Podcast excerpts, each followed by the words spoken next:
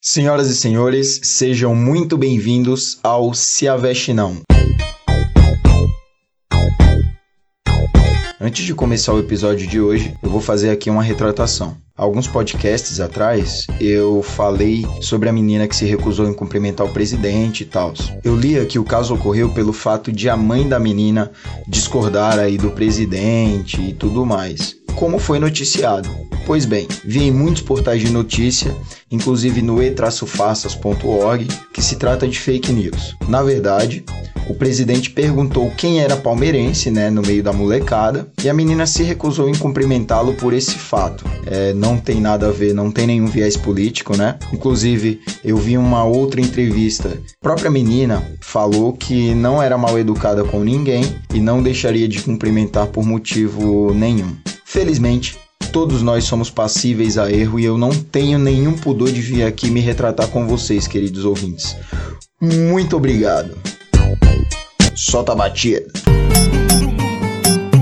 Ontem, né, tava assistindo aquela mesma série que eu já tinha falado aqui, a Nosso Planeta, da Netflix, que eu tô viciadaço, parceiro.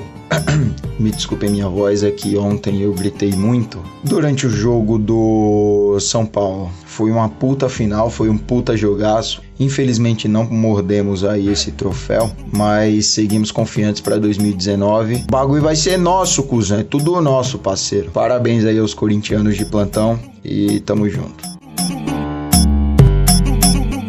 E como eu estava assistindo nessa né, série aí, A Nosso Planeta, eu vi uma parte que mostra algo sobre a rota que alguns animais fazem para casa lá e terem suas crias e tal. Tem espécie de pássaro que chega a voar por mais de 5 mil quilômetros só para casa lá e pôr seus ovos. E eu fiquei meio que caducando aqui com meus botões. Imagina só, se uma ave dessas para por um segundo e se pergunta: Pera aí, mano, que porra que eu tô fazendo? Pra que que eu vou voar por dias e dias só pra casar lá e ter filhotes, parceiro? Eu vou estacionar por aqui mesmo, ficar suave. E se alguém quiser um jet que chegue no pai, troque suas ideias e vamos ver o que pega, tá ligado? Bagulho aqui é poucas.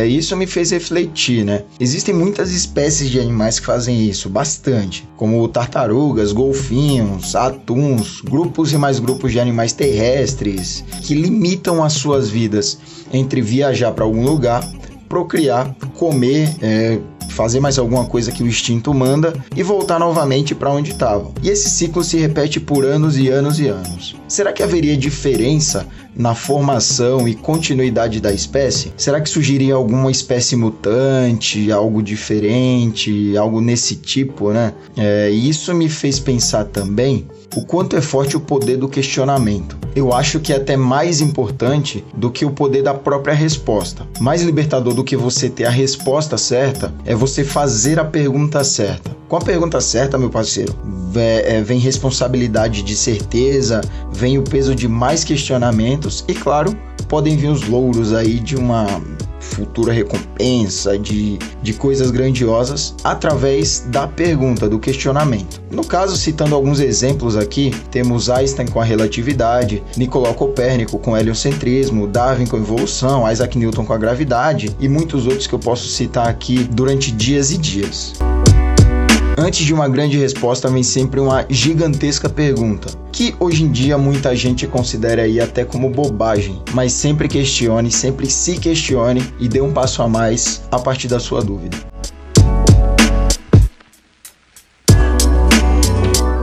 E é daí que você pode se basear é, é, no quanto é importante libertador você saber se questionar, você saber se impor. Deixar de fazer as coisas de forma automática, deixar de, de ser só mais um que segue os padrões sem saber exatamente o que pode acontecer depois dali. O poder da descoberta e até da frustração é, são libertadores. Por mais que você não consiga chegar a lugar nenhum e, e só em saber que você tem a possibilidade de se transformar ou transformar alguma coisa a partir é, de uma atitude diferente, pode dar um outro sentido à sua vida. Experimente, tente. Você tá aí para isso.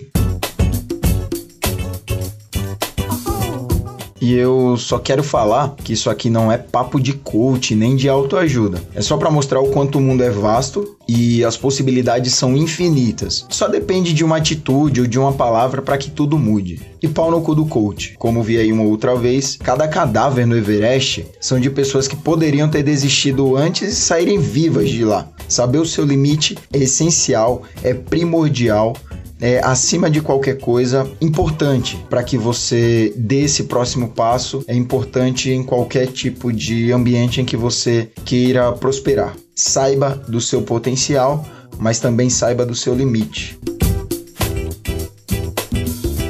Uh, vamos aqui recorrer ao nosso espetacular G1. Tem uma notícia aqui que eu achei bem interessante. Eu acho que vem o papo de ladrão que rouba ladrão, né, parceiro? Funcionário público se disfarça de PF e aplica golpe milionário em contrabandistas. Falso policial federal tinha uma vida dupla. Quando não estava praticando crimes, trabalhava normalmente como fiscal de uma prefeitura. Esse daí seria o, o próprio caso clássico, né?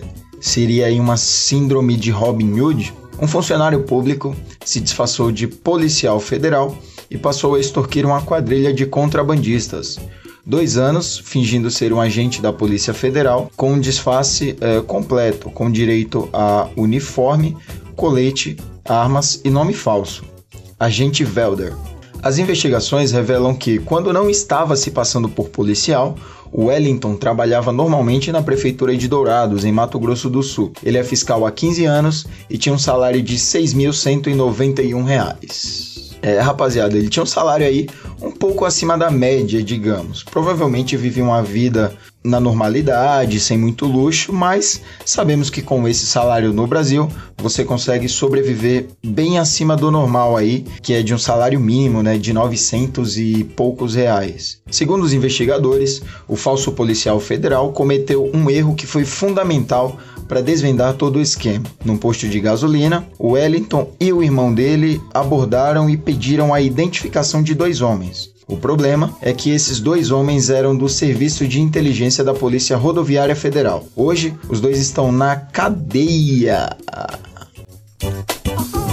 Caralho, parceiro. Os putos não estavam satisfeitos em só roubar os trafica, mano. Com as ideias, os caras queriam mais e mais. Esse é o problema, tá ligado? O ser humano quer sempre mais e mais e isso só fode o ecossistema da cadeia global que nos abastece, pode pá. Enquanto tava roubando só de bandido, sei lá, eu não concordo. Mas coisas acontecem no mundo além da nossa alçada, tá ligado? Aí os cuzão foram intimar os caras da inteligência. Porra, parceiro, se fudeu, rodou, perdeu, cuzão. Mas é bom que pegaram aí os bandidos, né? Por mais que bandido roube de bandido, também não deixa de ser bandido, né? Já dizia aí o provérbio: ladrão que rouba ladrão tem 100 anos de perdão. Mas parece que não funciona no BR.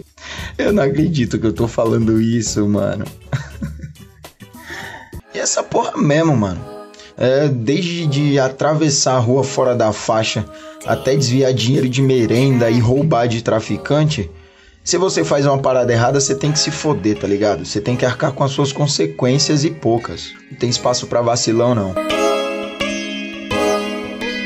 Mas a matéria aí sobre os traficantes é, não falam se eles foram presos ou não. Mas eu espero que tenha havido aí um efeito dominó, né? Primeiro rodaram esses caras, o Velder, o agente Velder. Primeiro rodaram esses caras e depois rodaram os traficantes. Eu espero que tudo tenha terminado bem em Townsville tem algo que eu quero falar aqui que parece ser bem importante, é, principalmente hoje em dia. Vai vendo. Suspeito de clonar carro usado em assassinato de Marielle foi executado. No Rio, a Delegacia de Homicídios, DH da capital, investiga se o suspeito de ter clonado o Cobalt Prata usado no assassinato de Marielle Franco e Anderson Gomes foi executado, como queima de arquivo. De acordo com o um inquérito da Polícia Civil, Lucas do Prado Nascimento da Silva, conhecido como Todinho, foi o responsável pelas alterações feitas no documento do veículo utilizado pelos assassinos no dia 14 de março de 2018, menos de um mês do assassinato, em 3 de abril no ano passado, quando já se tentava identificar onde estava o Cobalt e quem teria sido responsável pela clonagem do veículo, Todinho foi morto. Ele teria sido executado quando fazia entrega de outro carro também clonado na Zona Oeste.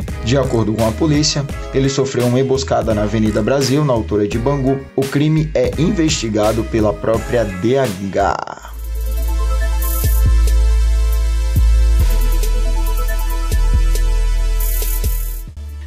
Meu velho, então tá aí. Eu acho que eu nem tenho muito o que falar é, sobre, sobre esse caso, né? Não é isso, não é nenhuma surpresa. Tem muita ponta solta, tem muita gente sabendo de muita coisa. Os caras têm que ir dando o seu jeito, né, para que encontrem o verdadeiro mandante desses, desses assassinatos, que foi com a Marielle e com o Anderson. O pior disso tudo é que tem muita gente que, que fala, né, que bosteja. Ah, mas antes eu nem sabia quem era Marielle até ela morrer. Foda-se, meu parceiro, você não, não tinha mesmo que saber. É, ela deu a cara a tapa, ela pois ela foi o prego que se destacou e ela pagou um preço muito alto por isso. Ela tomou uma martelada que, que o Brasil não merece o que ela estava fazendo. Ela vinha combatendo milícias, ela vinha investigando aí a intervenção no Rio de Janeiro, que, que já matou muita gente e não resolveu porra nenhuma.